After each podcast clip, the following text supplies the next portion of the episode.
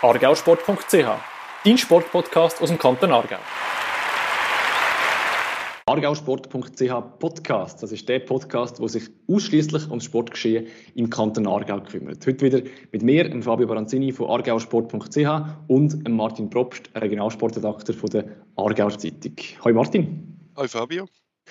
Wir sind bei der nächsten Ausgabe von unserem Podcast. Heute haben wir äh, einen Gast aus äh, aktuellem Anlass. Ich würde aber für das dir übergeben. Und zwar darum, weil du dich äh, in der Vorbereitung von dem Interview ein bisschen mehr mit unserem Gast von heute befasst hast. Dann darfst du, das, darfst du sie sehr gerne auch schnell vorstellen.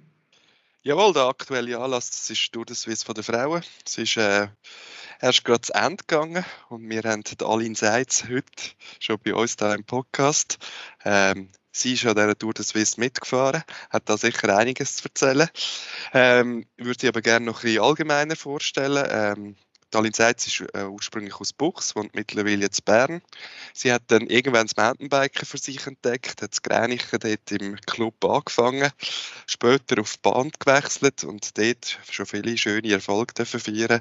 Sie ist äh, x-fache Schweizer Meisterin, hat im Weltcup schon dürfen aufs Podest steigen. Ja, Alin, schön bist du da. Und so, wie ich höre, sagen, kommst du direkt vom Zahnarzt, dann nimmt es mich mal Wunder, ähm, wo spürst du mehr Nachwehen von der Tour de Suisse, wo vier strenge Tage gefahren bist, oder vom Zahnarzt? Ja, zuerst mal danke vielmals, dass ich da sein ähm, Ja, genau. Ähm, ich komme gerade vom Zahnarzt, weil wir gestern in der Etappe den Zahn halb rausgerissen haben. Ähm, aber sagen wir es mal so, in der Beichtspüris von der Tourist und im Wohlspüris vom Zahnarzt. Bist du denn gestürzt? Oder wie ist das passiert?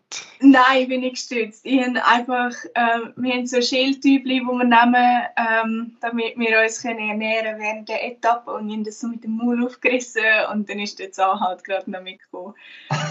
Scheiße. ja. Aua, ja. ja, es war am Anfang ein bisschen komisch. Gewesen. Ähm, ich habe nicht recht gewusst, was machen, aber ähm, ich habe dann gedacht, jetzt fahre ich einfach mal weiter, es ist nur ein Zahn und er hat noch so ein Fädeli gehangen, da ich dachte, ja, wenn er noch so ein bisschen hebt, ist gut, dann fahren wir mal weiter. aber jetzt ist äh, Zahn wieder drin und alles wieder gut.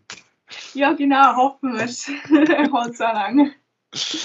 Ja, reden wir ein bisschen über die Tour de Suisse. Äh, du, du hast die vier Tage gemacht. Äh, was ist dir besonders in Erinnerung geblieben, wenn du jetzt noch ganz frisch zurückschaust? Was ist so die Highlights für dich? Also mein grösstes Highlight war eigentlich in der dritten Etappe, gewesen, wo ich es geschafft habe, am Anfang in die Fluchtgruppe zu gehen. Wir waren das zweite. Ähm, und das ist schon in der Schweiz extrem schön, wenn man kann, quasi ja, die, die Etappe anführen und ähm, man kommt sehr viele Zuschauer durch und die rufen einem Hopp von der Seite und Schulklasse und es ist wirklich wunderschön. Da, das, ist schon ein cooles Erlebnis gewesen, muss ich sagen und es ist auch mal cool, wir sind dann gerade in einen Berg hineingefahren und es ist mal cool, als Erste in den Berg hineinzufahren, was normal nicht so meine Stärke ist und ähm, das war schon eine unglaubliche Erfahrung und äh, sicher mein Highlight für dieser Tour de Suisse. Eben, du, du, du sagst es, du bist dir gewöhnt, vor allem flach sehr schnell zu fahren von der Bahn her. Kommen wir äh, äh, später noch sicher ein bisschen ausführlicher darauf zu reden. Gleich, du bist, glaube ich, letztes Jahr schon dabei gewesen, wo, wo die Tour de Suisse zwei Etappen gehabt Jetzt ist es vier geworden. Äh, nächstes Jahr kommt der World Tour Status über, also wird immer mehr aufgewertet. Äh, wie erlebst du das gerade, die Entwicklung im Frauenradsport in der Schweiz, was da so ein bisschen passiert? Es ist mega schön. Also, es ist natürlich für die Jungen auch cool, wenn sie sehen, ah, es gibt da das riesige Rennen, das die Herren auch haben und ähm, wo Mädchen dann können sagen, ah, mein Ziel ist mal eine Tour de Suisse zu fahren und wenn sie, wenn sie jetzt sehen, was das für ein grosses Event ist, ähm, ist, das, ist das eine mega schöne Entwicklung für den Schweizer Radsport. Wie, wie, wie muss man sich das vorstellen? Eben, man kennt, es ist ein bisschen gemein, man kennt vor allem Bilder so von den Männern, wie die fahren. Es stehen bei euch dann auch auf der ganzen Strecke jetzt Zuschauer, die, die anführen. Und wie, wie, wie hast du das erlebt? Ja, also vor allem in den Dörfern hat es immer viele Zuschauer, zwischen den Dörfern manchmal nicht so, aber mm. ist auch normal. Ja gut, das ist klar. die Leute wollen halt nicht so weit weglaufen, oder? Ähm, aber ja, ähm, in den Dörfern hat es viel und es hat Schulklassen jetzt viel und die haben auch immer die Hände raus zum Abklatschen und so, das ist noch herzig. Ähm, und an der Anstieg hat es auch viele Leute, das ist cool. Wirklich, dort, dort bringt es einem auch viel, wenn man, wenn man ein bisschen Hoppruf hat. Wie hast du das erlebt bezüglich ähm, Reaktionen, weißt, die du bekommen hast jetzt auf die Tour de Suisse? Weil ich habe es gefunden, ist sehr präsent gewesen, oder dass die ja, im SRF glaube, phasenweise betreibt oder ist sicher online immer wieder auch viel Berichterstattung und so. Hast du da auch mehr Reaktionen bekommen, als wenn du sonst jetzt Rennen fahrst oder, oder unterwegs bist, wenn du jetzt, wir jetzt ein bisschen davor reden, weißt, was jetzt im, im Radsport in der Schweiz gerade so ein bisschen passiert? Ja, also man bekommt in der Schweiz schon viel mehr Reaktionen, wenn man sagt, ja, man fährt Tour de Suisse, weil jedem, also das ist jedem da ein Begriff. Weder wenn man jetzt irgendein Rennen in Belgien oder Holland nimmt, wo eigentlich genauso groß wäre, aber die Leute kennen es nicht. Ähm, und darum bekommt man in der Schweiz schon viel, viel mehr Resonanz auf das. Jetzt, es ist, es ist eine Rundfahrt mit vier Tagen. Äh, sonst so ein Bahnwettkampf ist oft, äh, du korrigierst mich, aber ist vor allem ein Tag intensiv, oder? Oder stimmt also, das auch nicht? Also bist du dir gewöhnt, so Rundfahrten fahren? Also auf der Bahn gibt es viele verschiedene Disziplinen und es kann schon gut und gerne mal sein, dass an einem Weltcup, dass man äh, mehrere Disziplinen fährt und die mhm. auch an verschiedenen Tagen sind, je nachdem aufeinanderfolgend, je nachdem mit einem Tag Pause dazwischen. Und ich bin mir das schon gewöhnt, dass man noch nicht fertig ist nach einem Tag. Ähm, das ist eigentlich nichts Neues. Und auch auf der Straße fahre ich ab und zu Rundfahrten. Von dem her ist es nicht mega neu, aber es ist trotzdem immer sehr, sehr streng was macht, also weil man, weil man einfach weniger Zeit für die Erholung hat. Du hast, du hast glaube mal bei uns in einer Kolumne geschrieben gehabt, einen Satz, äh, wir sollen nicht laufen, wenn man sitzen kann, wir sollen nicht sitzen, wenn man liegen kann und äh, wir sollen schlafen, wenn man schlafen kann, so zur Erholung. Und die kommt ja, wahrscheinlich kurz so, oder? Ja, das ist immer noch mein Credo. ja, genau. Ähm, ja, also genau, also ich meine, jeder, der mal ein Velorennen gefahren ist, der spürt seine Beine nachher. Und wenn man am nächsten Tag wieder muss aufs Velo hocken dann spürt man sie natürlich immer noch von gestern. Und das tut sich dann natürlich aufbauen über die nächsten Tage. Und man wird immer müder. Und äh, es, ja, das äh, summiert sich und äh, das spürt man dann schon, ja. Wenn ich da gerade auf einhängen, was ist denn anstrengend? Also weißt du, ist jetzt die Art und Weise, wie das Mehretappen wie in Tour de Suisse war, intensiver jetzt über das Ganze gesehen oder wenn du an einem Bahnwettkampf bist und dort hat eigentlich, ich sage jetzt einfach etwas, drei Einsätze hast, vielleicht auf drei Tage verteilt. Ist das vergleichbar von der Belastung her oder ist das etwas ganz anderes? Also wie kann man das vergleichen? Ich würde sagen, es ist schon ein bisschen anders. Ähm, vor allem Bahnrennen, die sind meistens zu oben. Also wir starten dann so um halb acht zu oben oder manchmal sogar bis um zehn Uhr Nacht fahren wir. Und ähm, dann muss man natürlich extrem schauen, dass man nachher noch schlafen kann. Gerade wenn man am nächsten Tag wieder Rennen hat, dann muss man schauen, dass man, wir nehmen ja zum Teil Koffein vor dem Rennen, dass man das entweder nicht nimmt oder ähm, halt nur wenig, äh, dass man eben quasi im Schlaf wieder die Erholung kann holen kann. Während die Rennen aber halt kürzer sind. Also jetzt verglichen mit der Tour de Suisse Etappe, die drei, vier Stunden lang geht, sind Bahnrennen zwischen sagen wir 10 und 30 Minuten. Und ähm, dann ist natürlich die Belastung schon eine andere. Äh, man, fährt, man fährt explosiv auf der Bahn, dafür ähm, geht es auf der Straße länger. Du hast ja auch mal ganz ursprünglich deine Grundschulung auch im Mountainbike passiert, oder? Äh, zu Gränichen. Und da hast du irgendwann dich dann entschieden zu dem, zu dem Wechsel. Das Mountainbike hat man in der Schweiz ja in den vergangenen Jahren ja durch eine Jolanda Neff oder so ist immer das grosses Thema gewesen. Ähm, wie ist es denn in Sachen Förderung? Wie erlebst du das? Ist, ist, ist im Mountainbike besser als andere Orte? Oder ist da viel gegangen? Oder wie, wenn du nochmal zurückdenkst du mit deinem Wechsel? Also, das stimmt natürlich schon. Das Mountainbike ist riesig in der Schweiz. Wir haben dort sehr viele mega grosse Aushängeschilder, was extrem cool ist. Wir haben einen grossen Cup in der Schweiz, der immer viel Nachwuchs bringt und das ist extrem cool. Es gibt viele Clubs und so weiter. Auf der Bahn ist es natürlich ein bisschen schwieriger. Ich meine, es gibt nicht so viele Bahnen in der Schweiz. Also wir haben trotzdem recht viel im Vergleich zu anderen Ländern, aber trotzdem kann man das halt wie nur an gewissen Orten machen und viele Leute kennen es gar nicht so recht und darum ist der Einstieg vielleicht ein bisschen schwieriger, weder, weder jetzt gerade ein Mountainbike, wo man einfach schnell kann in den Wald fahren kann, sagen wir mal so.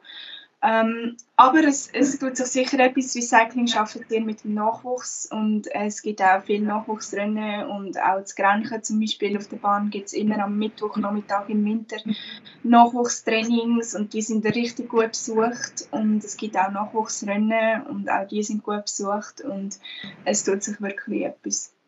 Wie hast du das damals gespürt, dass sich das reizt?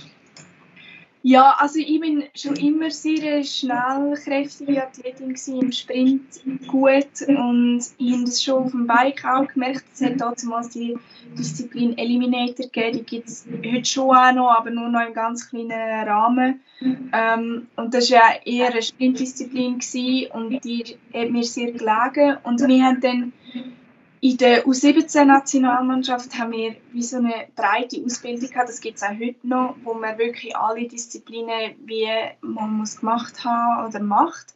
Also von Straße, Bahn, äh, es gibt auch noch Quer, eben Mountainbike.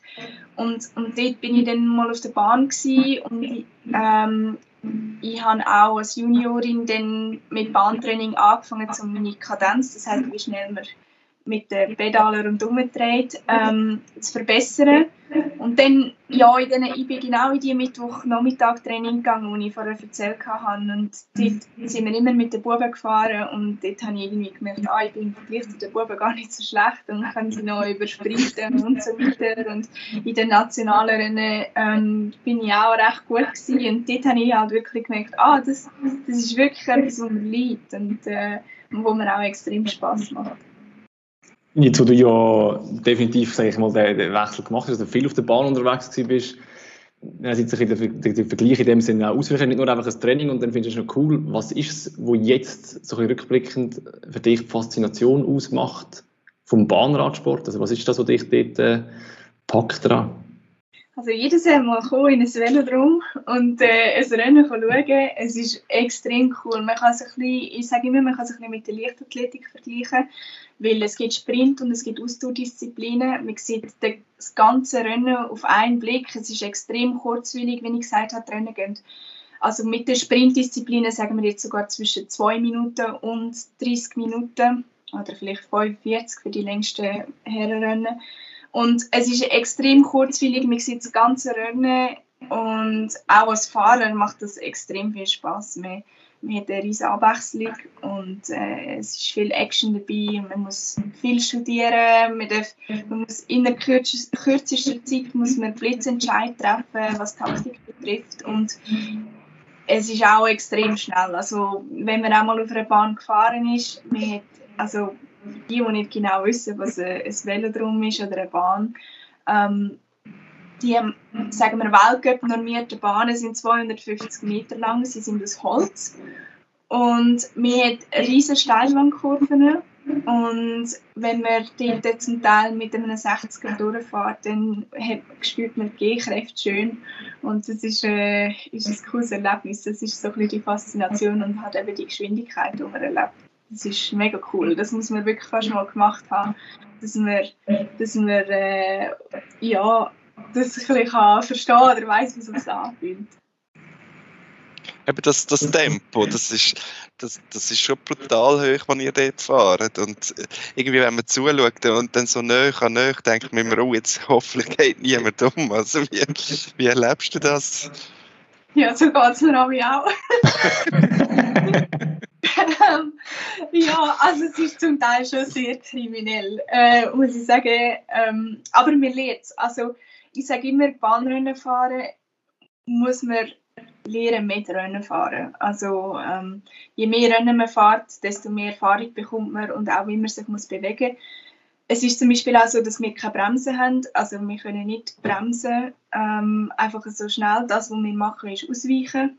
Ähm, und wenn jemand stürzt vor uns, dann stürzt es eigentlich immer auch gerade. Also meistens kannst du nicht mehr ausweichen äh, mit diesen Geschwindigkeiten. Das heißt, es ist schon zum Teil sehr kriminell ähm, und man muss seine Ellbogen lernen rausheben und sich lernen im Feld zu bewegen. Aber es ist eine extrem gute Schule für den Radsport und das hilft auch auf der Straße ungemein.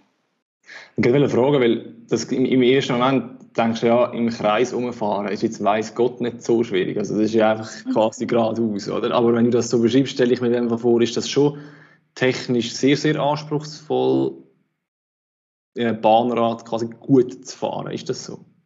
Ja, ja, schon. Also es kommt natürlich auch immer noch extrem auf Disziplin drauf an, weil man fährt. Man ist nicht immer nur im Feld unterwegs. Es gibt auch Disziplinen, wo man das vierte macht, zum Beispiel als Team. Aber ähm, die, wo, wo im Feld sind, ja, da muss man schon ein bisschen üben und eben, ich sage, sicher ein paar Rennen fahren, dass man mal so ein bisschen reinkommt. Also man, kann, man muss auch keine Rennen fahren, wenn man einfach mal ein bisschen auf der Bahn rundherum fahren das ist kein Problem. Aber sagen wir es jetzt, wenn man auf dem Level fährt, wie ich es jetzt fahre und die olympischen Disziplinen fährt und so weiter, ähm, ist, ist Rennenfahren extrem wichtig, weil man dann auch den Kontakt zum Gegner halt lehrt. Was man, was man halt sagen wir, im geschützten Rahmen auf, allein auf der Bahn halt nicht hat. Zum nochmal kurz den Bogen spannen zum äh, Strassenrad, also jetzt mit der Tour de Suisse. Braucht es beides, weil man zu wenig Einsätze hat oder wieso gibt es die Wechsel? Also wieso fahrst du an beiden Orten? Weil es dir an beiden Orten hilft? Oder warum passiert das? Ja, also es macht sehr viel. Es, es ergänzt sich, eben wie ich gesagt habe, sagen wir im technischen mal. Ähm, es ist auch so, dass man sich auf der Straße, sagen wir so ein bisschen einen Motor hat, also die Ausdauer halt, die man braucht auf der Bahn, so ein bisschen die Rennhärte, die holt man sich auf der Straße, auf der Bahn holt man sich nachher das Explosive. Aber wenn du dich selber charakterisierst, siehst du dich in erster Linie als Bahnfahrerin oder ist man einfach Radsportlerin, Radprofi oder wie definierst du dich selber? Ich fahre einfach gerne Velo. ähm, nein, also ich, ich, mache beides sehr, sehr gern. Ähm, ich, es ist noch lustig, manchmal, manchmal das, was ich gerade aktuell mache, mache ich am liebsten. Es ist immer so ein bisschen, mir gefällt der Wechsel zwischen den verschiedenen Velos hin und her. Es ist eine große Abwechslung und äh, ja, ich muss schon sagen, ähm, Bahn, Bahn ist einfach, sagen wir, vielleicht kurzweiliger und es hat ein bisschen mehr Charme. Sagen wir es so ein bisschen so.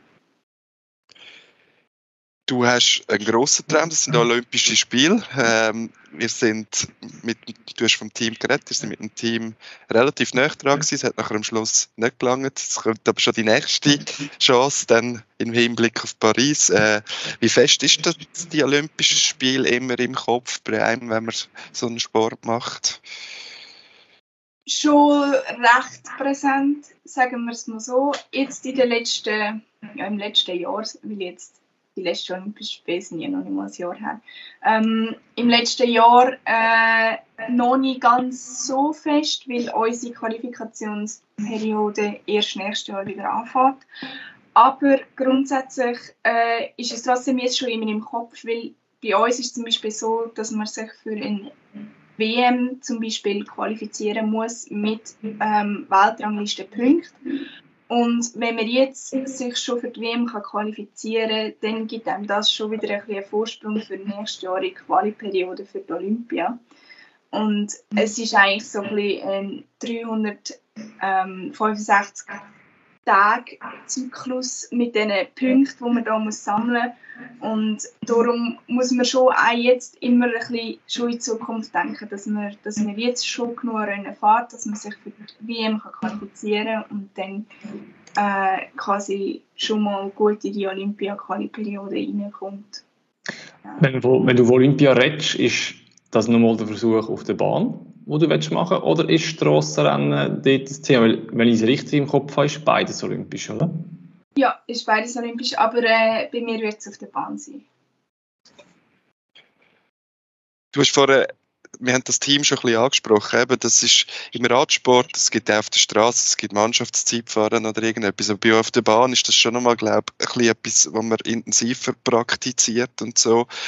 Bei mir, man sitzt allein auf dem Velo, aber fährt äh, im Team. Was, was ist der Reiz da dabei für dich? Also, ähm, eben, man muss vielleicht kurz erklären, es gibt wie ich vorher schon mal angetönt habe, ganz Haufen Disziplinen auf der Bahn und im Ausdauerbereich gibt es zwei Disziplinen, die man im Team macht. Die eine ist Medicine, da macht man im Zweierteam und dann gibt es Mannschaftsverfolgung, wo man im Viererteam macht. Und wenn wir schnell auf Mannschaftsverfolgung zu reden kommen, das ist eben, es braucht vier, dass es funktioniert und es ist ja, man kann vielleicht schon ein bisschen sagen, ähm, eine der schwierigsten Disziplinen von dem her, weil es ist extrem auf Perfektionismus drin. Ob jetzt das Aerodynamik ist oder die Rundenzeiten, die man fährt. Wir müssen unsere Rundenzeiten auf den Zettel genau können fahren ohne dass wir einen Computer haben, der uns das auf einem Bildschirm anzeigt. Wir sehen keinen Computer, wir müssen das im Gefühl haben. Wir haben nur einen Trainer, der auf der Seite steht und uns alle Runden unsere Rundenzeiten zuschreit. Aber sonst müssen wir das im Gefühl haben. Wir müssen genau wissen, ah, ähm, wenn wir so und so einen schnellen Start machen, dann äh, wird es uns nachher verblasen. Oder wenn wir so und so langsam fahren, dann kommen wir gar nicht auf die Tour. Und ähm, das quasi zu perfektionieren und, und so herzubringen, dass es dann eben funktioniert und dass man keine Fahrerin verliert oder dass, dass, äh, dass eine nicht äh, das ganze Team verliest, weil sie zu schnell fährt, das ist, das ist eine, eine höhere Kunst. Das sieht immer so einfach aus von außen, aber es ist nicht so einfach. Wie muss man sich eine typische Trainingswoche bei dir vorstellen? Also du wirst öfters im Velodrom sein im Jahr, aber du, du wirst auch sonst draußen trainieren, vielleicht auch mal auf dem Home-Trainer oder wie, wie funktioniert eine typische Trainingswoche? Ja, das ist recht variabel, vor allem jetzt während der Saison, wo wir viel Rennen haben, dann gibt es manchmal gar nicht so eine typische Trainingswoche, weil irgendwann noch ein Rennen zwischendrin ist. Ähm, Sonst auf Bahn gehen wir meistens so blockweise vor grossen Events oder dann halt gerade so eine ganze Woche lang für ein Trainingslager. Wir sind selten einfach einen Tag mal schnell auf der Bahn. Mhm. Ähm, aber äh, sonst, ja, bin ich das meiste, sagen wir, draußen auf der Straße am Trainieren. Ähm, noch ein bis zweimal im Kraftraum und äh, ja, genau. Ich fahre zu Zürich-Oerlikon im Sommer. Am Dienstag zu oben gibt es dort immer so Oberrennen auf der Bahn. Dort bin ich ab und zu noch dabei. Das ist auch noch lustig. Und äh, ja, genau. Und wenn du dann in die Ferien gehst, willst du aber nicht auch aufs Velo hocken? Oder kann man gar nie genug bekommen vom Velo? Ja, einmal im Jahr muss man nicht Velo fahren, das ist schon gut.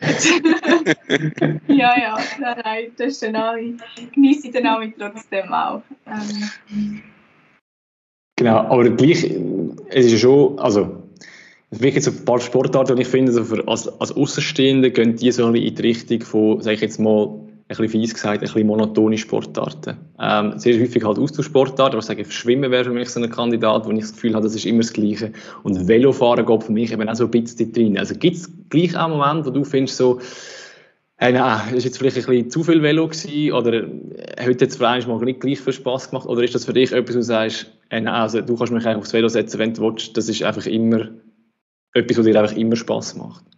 Also logisch gibt es auch bei mir Tage, wo ich mir denke, ah, also heute, ja, das Schiff jetzt vier Stunden am Stück, ich kann jetzt nicht gerade, die vier Stunden draussen machen oder so, aber ähm, grundsätzlich äh, macht es mir extrem viel Spaß und es ist auch gar nicht so monoton, wie es vielleicht von draußen aussieht. Ich meine, unsere, unsere Trainings sind recht strukturiert. Wir haben viele Intervalle und Übungen und ähm, es gibt kaum irgendein Training, wo nicht irgendwie mit Zahlen beschrieben ist, also wo wir irgendwie gewisse Zahlen fahren Also wir sagen dann Wattzahlen.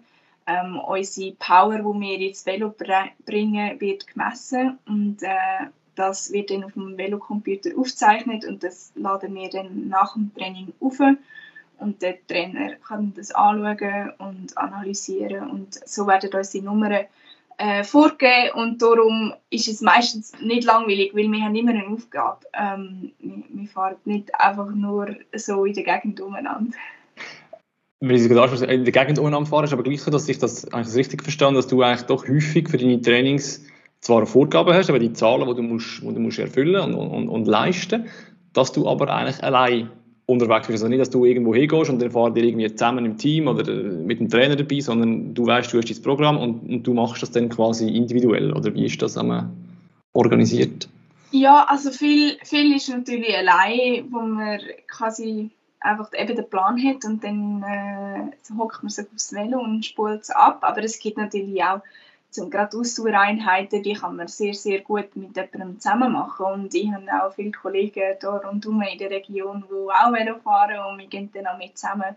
Und äh, also eben Velofahren, das ist ja etwas mega Schönes. Man kann das allein machen, man kann es zusammen machen und äh, ja, ich finde immer, es ist eine der schönsten Sportarten, weil man kommt noch immer her, man kommt sehr weit, man kann die Schweiz entdecken, man kann den Aargau entdecken es gibt so viele schöne Flecken und wir können draußen sein und äh, ja, das ist wunderschön. Was mich mal noch wundert, auf der, Straße fährt man ja für ein Team. Also so eine Rundfahrt bestreitet man für ein Team, äh, wo man dann auch seine Aufgaben hat. Es ist klar, auf der Bahn gibt es die Teamrennen, dann ist man auch ein Team. Aber in den Einzelstarts bist du dann auch Teil von einem Team und hast je nachdem eine Rolle zu erfüllen? Oder ist Fahrt dann jeder für, jeder für sich allein? Also auf der Straße jetzt? Äh, nein, eben auf der Bahn. Nachher eben auf der Straße hast du ein Team. Du bist genau. je nachdem Helferin oder äh, hast deine Aufgaben innerhalb des Rennen. Und wenn du jetzt auf der Bahn ein Einzelrennen fährst, hast du dort auch noch Teamkolleginnen, die wo, wo, wo auch gerade fahren, wo es dann heisst, du hast die und die Aufgabe. Nein, das ist verboten auf der Bahn. Mit der okay. nicht äh, Teamarbeit machen. Ja. Ähm, und in der Weltcup und EM und WM ist sowieso immer nur jemand von der Nation, der starten also Es gibt immer nur einen Platz für die Nation. Ähm, und äh, darum kommt das gar nicht zustande. Also auf der Bahn bist du eigentlich wirklich klassische Einzelsportlerin, eben außer dem Teamwettkampf. Während du, wenn du im Strasseneinsatz hast, hast du ein Team wo du Teil von dem Team bist genau. und, und dort wahrscheinlich einen Vertrag hast. Und sonst bist du eine Einzelunternehmerin oder wie, wie, wie stellt man sich das vor? Ja, kann man schon so sagen. Ja, genau.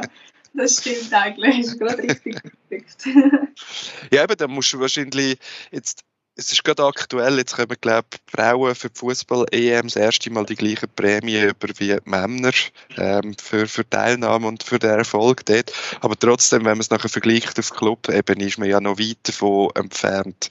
Und im Velo wird es wahrscheinlich ähnlich sein. Oder? Da gibt es grosse Stars, die fahren jetzt eine Tour de France. Und, und bei den Frauen ist man wahrscheinlich da auch noch weit hinten dran. Wie erlebst du das? Was wünschst du das? Und wie finanzierst du dir dein Leben? Ähm, ja, das ist eine gute Frage. Also, es ist im Aufschwung. Äh, es ist wirklich so, dass sich der Frauenradsport langsam probiert, an Männerradsport anzugleichen. Eben, wir haben jetzt auch eine Tour de Suisse letztes Jahr. Ähm, seit diesem Jahr gibt es jetzt auch eine richtige Tour de France für die Frauen. Ähm, und ja, unser Mindestlohn ist noch recht viel tiefer als der der Herren. Der wird aber jetzt in den nächsten ein, zwei Jahren auch noch mal höher. Er ist zwar dann immer noch nicht ganz an der Grenze der Herren. Äh, Preisgelder sind sich auch am Angleichen. Äh, das ist auch von Rennen zu Rennen ein bisschen unterschiedlich, je nach Organisator natürlich. Ich denke immer, es ist nicht unbedingt das Preisgeld das Wichtigste, was sich muss angleichen muss, sondern eher der Lohn, weil schlussendlich Niveau wird nur besser, wenn sich quasi die Frauen können 100% darauf fokussieren können, um eben äh, den Radsport auszuüben und nicht nur nebenan einen Beruf auszuüben, um ihr Geld zu verdienen und darum ähm, nicht quasi können, äh, mehr Zeit investieren. Und ich finde, das ist eher das Wichtige. Preisgeld ist immer nice to have ähm, aber, aber die Löhne sind, sind sicher wichtiger und, und das ist eigentlich so bei mir äh, die Sache. Im Moment bin ich noch Studentin ähm, und schließe meinen Bachelor hoffentlich nächsten Winter oder der Winter, der jetzt kommt, äh, ab. Und dann ist mein Ziel eigentlich bis Paris Profi zu sein, damit ich mich eben völlig auf den Sport konzentrieren kann. Und finanziell ist das schon nicht so einfach, muss man sagen. Auf der Bahn sowieso nicht. Dort ist weniger Geld dahinter wie auf der Straße, eben weil man quasi Einzelperson ist. Auf der Straße hat man sein Team, wo man äh, jetzt zum Glück in meinem Fall auch einen Lohn bekommt. Äh, aber auch mit dem Lohn kann ich grundsätzlich nicht überleben. Ich habe das Glück, dass ich für den Sporthilfe von ähm, anderen Stiftungen, zum Beispiel wie Fritz Bösch Stiftung, und Fritz Gerber Stiftung und auch vom Spitzensportmilitär noch viel Unterstützung bekomme und auch noch gewisse Privatsponsoren habe. Und ähm, ja, dann kann man sich so halb finanzieren. Also man kommt also so ganz alleine, Wohnung und alles, kann, kann ich mir jetzt noch nicht leisten, aber das wird hoffentlich dann mal der Fall sein. Eben, du hast gesagt, Lohn. Ein Lohn kann man ja nur vom Team haben. Also das wäre jetzt auf der Strassenseite. Oder im, auf der Bahnseite hast du das nicht, weil du dort eben kein Team hast. Also dort braucht es eine andere Finanzierungsmöglichkeiten. Jetzt wir kennen es von früher, oder? Das ist sechs Tage Rennen im Hallenstadion, das ist mal wahnsinnig populär gewesen. Das hat irgendwie einfach immer mehr ein bisschen verloren und verloren und ist jetzt vielleicht wieder im Kommen. Gibt es andere Länder, wo mehr könntest verdienen? Also ist, ist irgendwo zu Belgien der, der Bahnradsport einfach viel populärer, oder? Also jedes, jede Föderation handhabt das ein bisschen anders und hat auch andere Budgets natürlich. Ähm, wenn man unser Budget auf der Bahn vergleicht, zum Beispiel mit dem von der britischen Nationalmannschaft, die immer extrem viele Olympiamedaillen holt, ist das sehr, sehr viel kleiner. Ähm, die haben auch eine andere Unterstützung im Bahnradsport äh, weil es dort auch ganz einen anderen Stellenwert hat wie, wie in der Schweiz. Ähm, ja, also ich würde jetzt sagen, dass, dass oh, wir müssen zu einer anderen Nation gehen und dann würden wir gerade mehr Geld verdienen. Man muss das Niveau auch dazu haben, das ist logisch. Und äh, ja, ich glaube, es, es, wir, wir dürfen auch nicht so überlegen. Man muss einfach immer, sowieso immer im Sport überlegen, okay, was ist die Ausgangssituation und was mache ich jetzt. Und äh, ich glaube, das ist, das ist viel wichtig. Ich meine, wenn es draußen regnet, kann ich auch nicht überlegen, oh, warum regnet es sondern okay, was lege ich jetzt für Kleider an und dann gehe ich fahren. Es ist so ein bisschen. Du hast etwas Spannendes gesagt wegen dem Angleichen zu den Männern, vor allem den Lohn. Wo, wo überall sonst hast du das Gefühl, von der Wertschätzung sind wir auf dem richtigen Weg. Eben, wir machen jetzt eine Tour de Suisse für die Frauen, wir machen eine Tour de France für die Frauen. Äh, also der Weg stimmt in deinen Augen. Ich denke, der Weg stimmt. Ich glaube, es braucht schon noch ein bisschen mehr Zeit einfach in den Köpfen der Leute, ähm, bis sie den Frauenradsport noch mehr akzeptiert haben. Aber gerade ähm, das SRF uns jetzt die Tour de Suisse übertragen hat und so, das ist wunderschön, weil, weil dann sehen Zuschauer auch, dass, dass auch der Frauenradsport sehr attraktive Rennen hat und sehr, sehr spannende Rennen hat. Also die Akzeptanz, wenn du Akzeptanz sagst, ist, dann glaubst du, weil die Leute einfach gar nicht wissen, dass das gibt und dass das spektakulär ist. Oder wo, wo, wo, wo sind dort die Schwierigkeiten? Ich, ich weiß auch nicht so genau, vielleicht kann man es auch ein bisschen vergleichen mit dem Fußball. Wenn dort ist es ein bisschen ähnlich vielleicht. Ähm, das Gefühl, in den Köpfen der Leute ist halt einfach schon seit eh und je, es gibt schon seit eh und je eine Tour de France für die Männer, es gibt schon seit eh und je, also wirklich so lange gibt es schon äh, Tour de Suisse für die Männer und, und wie das irgendwie einfach immer nur Männer gewesen sind, kommt es vielleicht den Leuten gar nicht in den Sinn, ah, es gibt vielleicht auch Frauen, die das machen und die auch gut sind in dem. Also ist mit der Präsenz eigentlich der, mit dem wichtigsten Schritt schon mal gemacht worden, oder? Ja, ich denke, das hilft sehr, ja. Kommen wir noch ein bisschen weg zum Abschluss von dem Gespräch vom, vom Velofahren. Du hast vorher gesagt, du willst, hoffst, das Studium bald abschließen. Du äh, hast, glaube ich, Psychologie-Studium bist du äh, machen. Das läuft immer parallel mit. Das lässt sich verbinden. Eben, du hast auch vorher gesagt, du würdest nachher im Hinblick auf, auf äh, Paris gerne als Profi leben. Also wie die Doppelbelastung stelle ich mir schon auch noch anstrengend vor. Genau, es lässt sich verbinden und ich habe es gleich ich studiere an der Fernuniversität Schweiz. Das heisst, ich tue eigentlich alles online ähm, selber, äh, sagen wir, mir beibringen, äh, mit Büchern lesen und so weiter. Und für mich ist das eigentlich optimal, weil ich dann kann studieren kann, wenn es gerade passt, wenn ich gerade Zeit habe und von überall auf der Welt. Von dem her ist es eine super Lösung von mir. Trotzdem muss man natürlich sagen, eben, es ist eine Doppelbelastung und Erholung kommt eigentlich ein bisschen zu kurz und ich spüre das schon, also man kommt es manchmal schon ein bisschen zu spüren über, oder dann ist man immer ein schlechtes Gewissen, wenn man sich jetzt erholt, aber eigentlich nichts für die Uni macht in dem Moment. Ähm, und wenn man etwas für die Uni macht, denkt man, ah, ich sollte jetzt eigentlich eher Bein hochlagern und so weiter, ähm, oder in die Massage gehen und ähm, dort ist manchmal dann so ein bisschen, ja, wo macht man jetzt Abstrich, oder? Und äh, ja, es wäre wär schon schön, wenn ich mich an 100% auf den Sport fokussieren dann im Hinblick auf, auf Paris. Ist die Zuversicht groß, dass das möglich ist?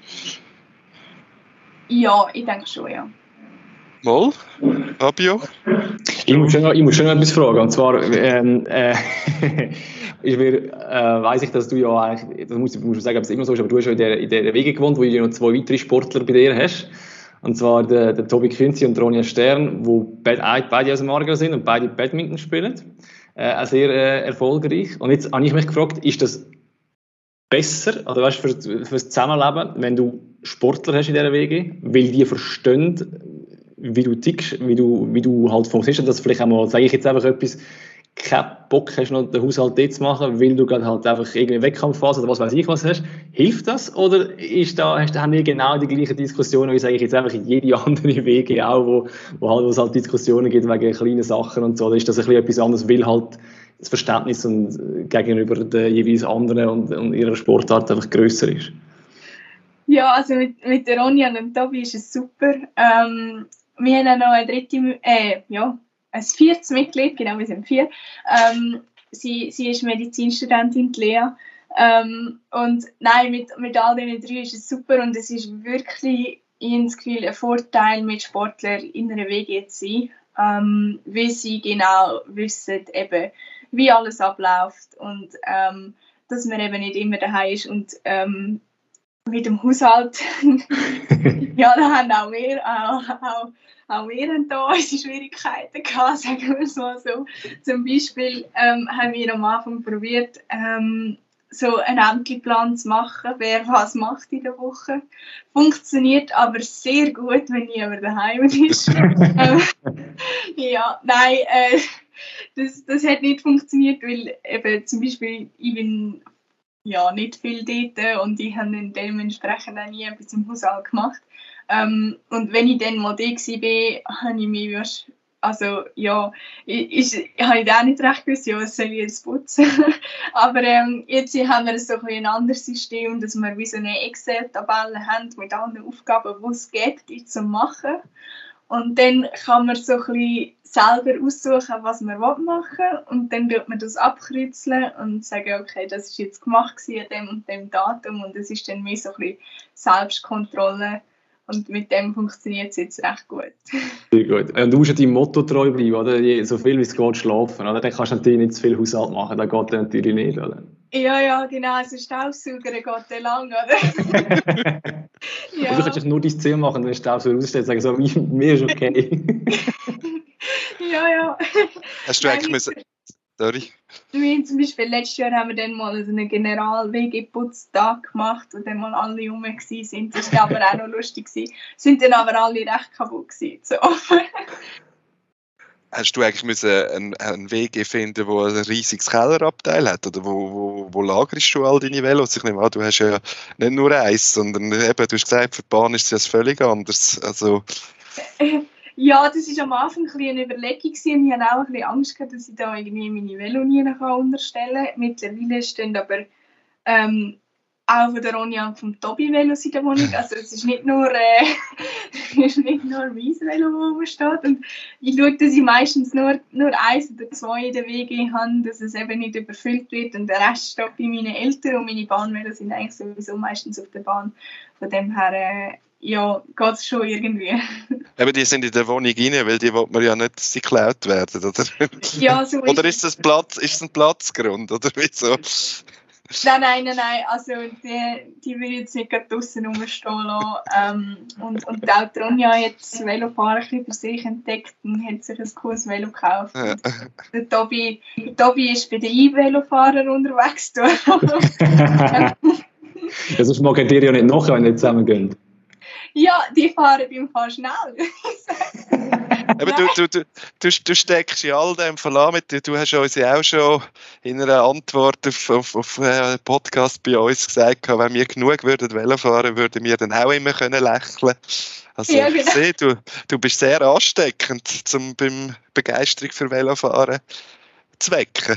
Ja, es ist ja auch cool, oder? Also, ähm, nein, nein, es ist eben lustig. Wir, wir machen oft Witze, zum Beispiel, wenn ich im Dorf umeinander fahre oder in Bern in der Stadt, dann fahre ich wirklich mega langsam, weil ich habe keine Lust da noch, ähm, irgendwie schnell ein Velo zu fahren, wenn ich nicht muss. Ähm, ich nehme es gerne gemütlich und Ronny und der Tobi, die sind wirklich immer schnell unterwegs und dann ähm, lasse ich sie dann an mich fahren. Schön. Ich glaube, ein schönes Schlusswort. Genau. Definitiv. Hey, danke dir vielmals, dass du dir die Zeit genommen hast, äh, so kurz nach der Tour de Suisse und noch kürzer nach dem Zahnarzt bei uns vorbei ähm, zu kommen für das Gespräch. Sehr, sehr cool gewesen. Danke dir vielmals für deinen Einblick und wir wünschen dir alles Gute für deine Zukunft und dass das hoffentlich dann auch klappt, eben mit Bachelorabschluss und nachher voll aufs Velofahren setzen und dann hoffentlich auch mit Paris 2024. Ja, das hoffen wir doch. Merci vielmals für die Einladung. Danke euch. So, und wir sind im Teil 2 angekommen von unserem heutigen Podcast und wir werden uns jetzt ein bisschen mit der Sportaktualität, mit Aargauer Beteiligung befassen und fangen an mit der Erfolgsmeldung aus dem Paraschwimmen. Dort hat nämlich Nora Meister ähm, wieder mal einiges mehr für eine Erfolgsmeldung gesorgt. Sie hat letzte Woche an der Europameisterschaften, nein, an der Weltmeisterschaften, sogar nicht an der Europameisterschaften, in Portugal zwei Medaillen gewonnen und zwar hat sie sowohl über 400 Meter Freistil als auch über 100 Meter Rücken die Bronzemedaille geholt und der Erfolg ist noch besonders hoch eingestuft, weil ihre Vorbereitung aufgrund von einer Verletzung alles andere als ideal war. Also war so eine tolle Leistung, die sie da hat können zeigen. Dann ist äh, gibt es erfreulich zu vermelden aus dem Landhockey. Ähm, Rot-Weiß Wettigen hat sowohl bei den Männern wie auch bei den Frauen können den Schweizer Meistertitel feiern. Besonders bei den Männern ist es recht dramatisch gewesen. Äh, das Ganze hat sich erst im Penaltyschiessen entschieden.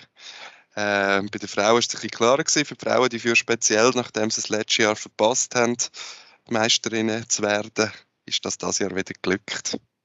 Und wenn ich das richtig habe, haben die Frauen es sogar geschafft, dass sie Halbfinale und Final ohne ein Gegengol äh, überstanden haben und so eigentlich sehr, sehr souverän den Titel geholt haben und das erst noch daheim in Wettigen. Also ich glaube, das ist ein, ein gutes Wochenende sage ich mal, für, äh, für Rot-Weiß Wettigen.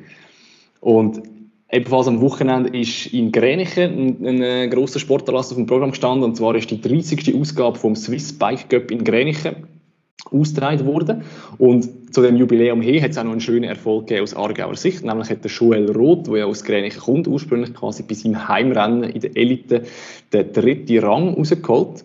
Und äh, so ein schönes Highlight aus Aargauer Sicht gesorgt. Und an dieser Stelle vielleicht noch der Hinweis, dass der Swiss Bike Cup in Gränichen einer von sechs Aargau Topsport-Events ist, die es in unserem Kanton gibt. Ähm, dort dazu zählen sonst auch noch die Radsporttage Gippigen, die auch erst waren, die Pferderennen in Aarau, dann das Girling-Turnier Bademasters, das jetzt dann im Sommer äh, ebenfalls wird kommen, genauso wie der Powerman Zofingen und der Hallwilersee läuft als, als kleiner Einschub zum Thema Aargau Topsport-Events. Aber das ist nicht alles das Wochenende. Du hast noch etwas weiteres gefunden, wo definitiv erwähnenswert ist, dass das in unseren Top-News, sage ich jetzt mal, von den letzten paar Tagen Aufnahme findet. Ganz genau, und zwar hat Nargauer im Motorsport verrückte Deutschland für Schlagzeilen vor allem gesorgt. Er hat äh, ein Rennen im Rahmen von der DTM gewonnen, in Imola in Italien zwar, aber trotzdem DTM äh, vor allem in Deutschland sehr beliebte Rennserie. Reden tue von Riccardo Feller. Er ist 22, ist in Oberempfelden aufgewachsen, hat den Sprung geschafft in die prestigeträchtige Rennserie hat jetzt dort das erste Mal dafür gewonnen. Ja, da ziehen wir den Hut.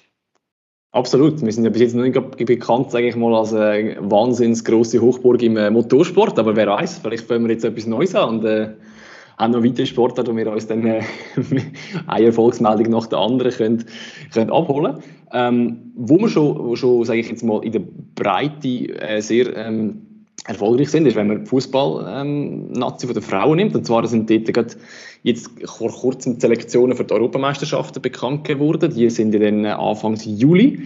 Und dort im Kader mit dabei sind zwei Aargauerinnen. Das ist einerseits Julia Stierli und andererseits Fabienne Hum. Und wenn wir das Feld vielleicht noch ein bisschen weiter noch ein Auge zudrücken, haben wir noch mindestens eine halbe Aargauerin mehr ähm, in dem EM-Kader mit dabei, nämlich Zeraina Friedli, die bei den FC Frauen spielt und auch schon bei uns im Podcast zu Gast war. Auch sie hat es geschafft, dass sie im Kader von der Schweizer Nazi dabei ist an den Europameisterschaften, wo dann die Schweiz übrigens gegen Holland, Schweden und Portugal wird spielen. Zum Abschluss haben wir noch ein Luxusproblem, kann man schon fast sagen. es haben so viele äh, Leichtathletinnen und Leichtathletik-Selektionskriterien für die U18-Europameisterschaft in der Schweiz geschafft, dass man nicht einmal alle mitnehmen darf. Aktuell sind es auch 14 Athletinnen und Athleten aus dem Kanton Aargau, die zu denen gehören, die es geschafft hätten. Und jetzt müssen wir hoffen, dass sie auch wirklich mit dürfen.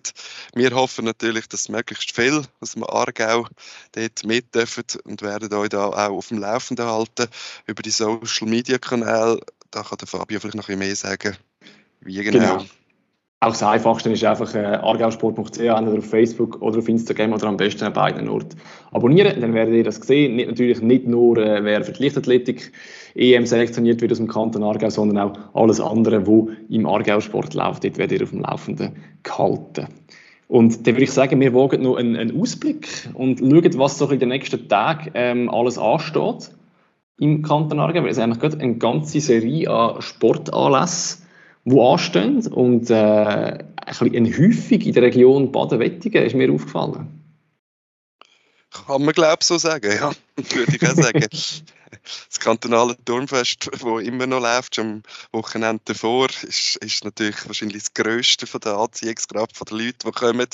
Äh, dort findet jetzt am, am, Freitag und am Samstag findet Vereinswettkämpfe statt von den Aktiven. Das ist so ein bisschen das Highlight von jedem Turnfest. Äh, und mit ähm, TV Wettigen ist, ist da eigentlich der alles dominierende Verein in den vergangenen Jahren äh, in, der, in dem Wettkampf äh, Gastgeber, Mitgastgeber und vor Ort. Äh, sie haben an der Kantonalturnfest immer wieder gewonnen, sind dann aber im eidgenössischen 2019 in Aarau von Wangen auf den zweiten Platz verdrängt worden. Wangen aus der Innerschweiz, muss man vielleicht noch sagen.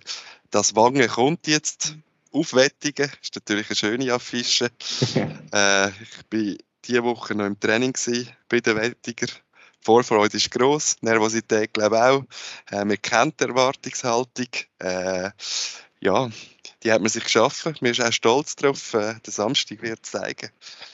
Sehr gut. Wie, wie, hast du, wie hast du das Turnfest gerne schon erlebt? Du bist ja für die AZ sicher schon dort gewesen. Ich war auch ein, zwei Mal gewesen, äh, zwei Halbtage am, am, am Fotografieren. Wie, wie sind so deine Eindrücke vom, vom Kantonalturnfest so, von den ersten paar Tagen? Ja, heiß war es. ich glaube, alle bestätigen. ich bin sehr froh, dass mein einziger Einsatz in der Halle war. Dort war es halbwegs erträglich. Gewesen. Wo ich nachher raus habe, habe ich es nicht gleich lustig gefunden.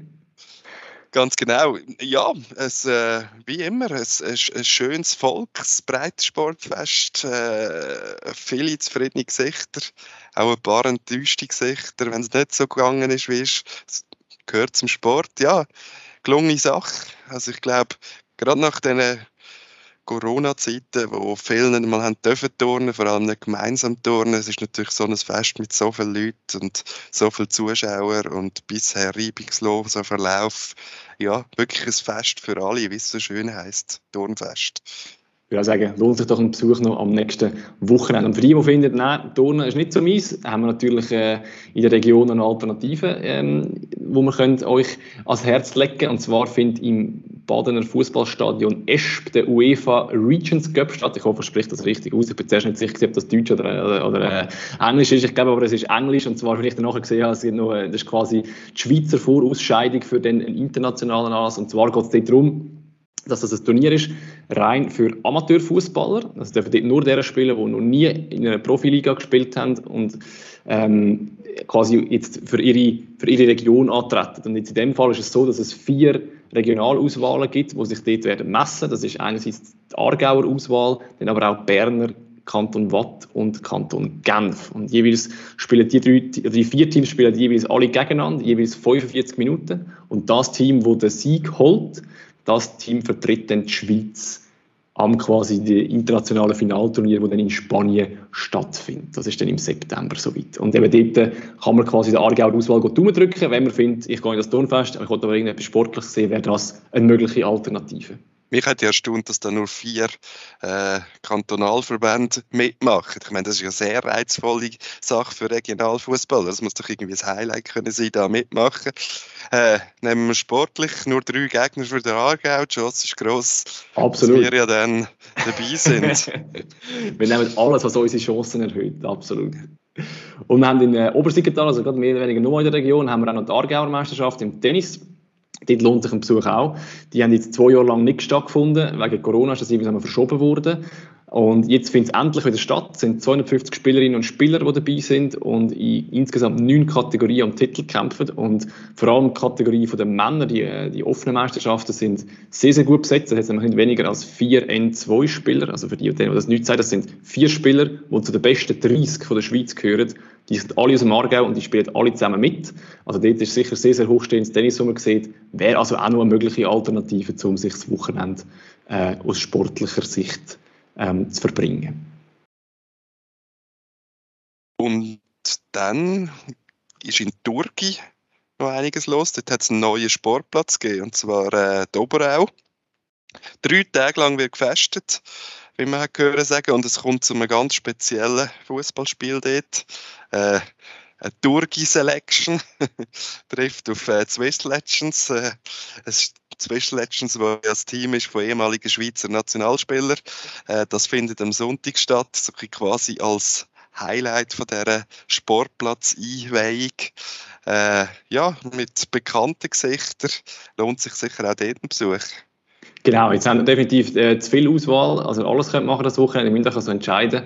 Und vor allem äh, haben wir dann für euch noch jetzt zum Abschluss noch ein weiteres Event, wo wir euch gerne das Herz legen Und zwar findet dann im Juli ähm, noch das kantonale, das Aargauer Kantonal Schwingfest statt. Ich hoffe, ich habe es richtig gesagt. Bei dem Schwingfest bin ich häufig äh, falsch. Habe ich es richtig gesagt? Aargauer Kantonal Schwingfest, stimmt das so? Genau, oder Aargauer Kantonales, man kann es auch Gut. abkürzen. ja, äh, wir haben ja eigentlich mal gesagt, wir machen immer einen zweiten Schwerpunkt in unserem Podcast. Jetzt haben wir so viel News gehabt und so viel zum Führen schauen, dass wir äh, nicht mehr Zeit haben für einen wirklichen Schwerpunkt. Wenn du uns aber gleich noch zwei, drei Minuten mit dem Schwingen beschäftigen, weil es gerade für die Schwinger und für die immer grösser werdende Schwinger-Fanszene ein, wichtig, wichtiges Event ist. Ähm, er findet in Beinwil statt, im Freiamt. Freiamt ist ein bisschen eine Hochburg für die Schwinger. Wir haben viele gute Schwinger, von dort kommen äh, zwei Eidgenossen, der Andreas Döbeli und der Joel Strebel. Eidgenossen, um da auch noch ganz kurz erklären, was das ist. Das äh, gibt ein eidgenössisches Schwingfest. Das findet jetzt nächste Mal Ende August in Pratteln statt. Wer dort sich auf diesen vorderen Plätzen klassieren kann, wo mit einem sogenannten Kranz äh, belohnt wird, der darf sich nachher Eidgenoss nennen. Das ist ein die höchste Auszeichnung im Schwingen. Und äh, ja, zwei Freiämter Eidgenossen, die das Heimfest haben. Und ganz gespannt dürfen wir natürlich sein, es hat eines sein Comeback angekündigt, wo gerade die Innerschweizer Schwingfans sehr darauf warten, nachdem sie zuletzt arg gebütelt worden sind. Sie haben das Heimfest auf dem Bergfest auf dem Stoss gehabt. Ich bin dort schauen. Äh, die Nordwestschweizer Schwinger, alle voran die Aargauer, haben fünf Grenzen von diesen Grenzen, die wir es gerade hatten, dürfen machen. Der stolze Innerschweizer Verband, der grösste Verband, wo, wo sich so ja, ein bisschen als Mekka des Schwingens gesehen, haben nur zwei Kränze geholt. Das ist natürlich ganz brutal, wenn da die Aargauer, die Nordwestschweizer besser sind. Jetzt sie haben mit Pirmin Reichmuth einen von ihren besten Schwinger, der jetzt länger verletzt gefällt hat. Und eben er hat sein Comeback am Aargauer Kantonale angekündigt. Äh, er soll dann ein bisschen der Heilsbringer für die Innerschweizer werden. Und wir Aargauer haben natürlich Lust, ihm das gerade mal ein bisschen zu vermeisen.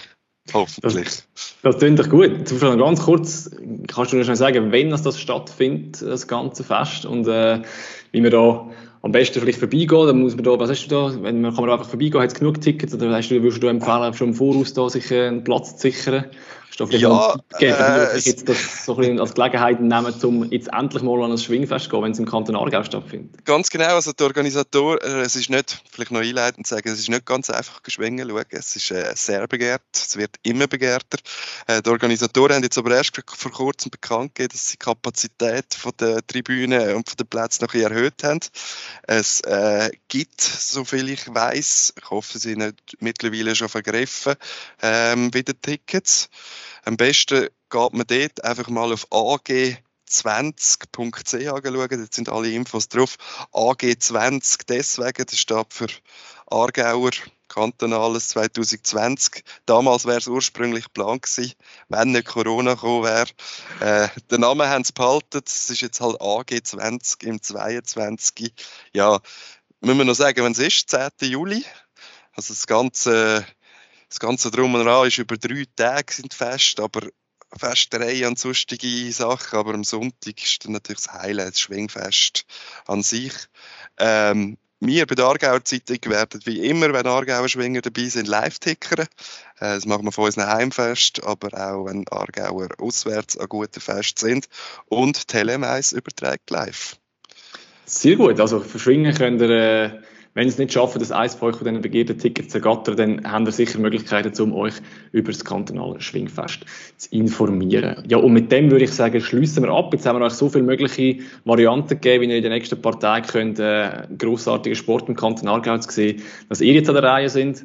Entscheidet euch, könnt irgendwo schauen, unterstützt die Events, die im Kanton Aargau auf beigestellt werden. Und wir bedanken uns fürs Zuhören und hören uns dann etwa in einem Monat wieder aargausport.ch, dein Sportpodcast aus dem Kanton Aargau.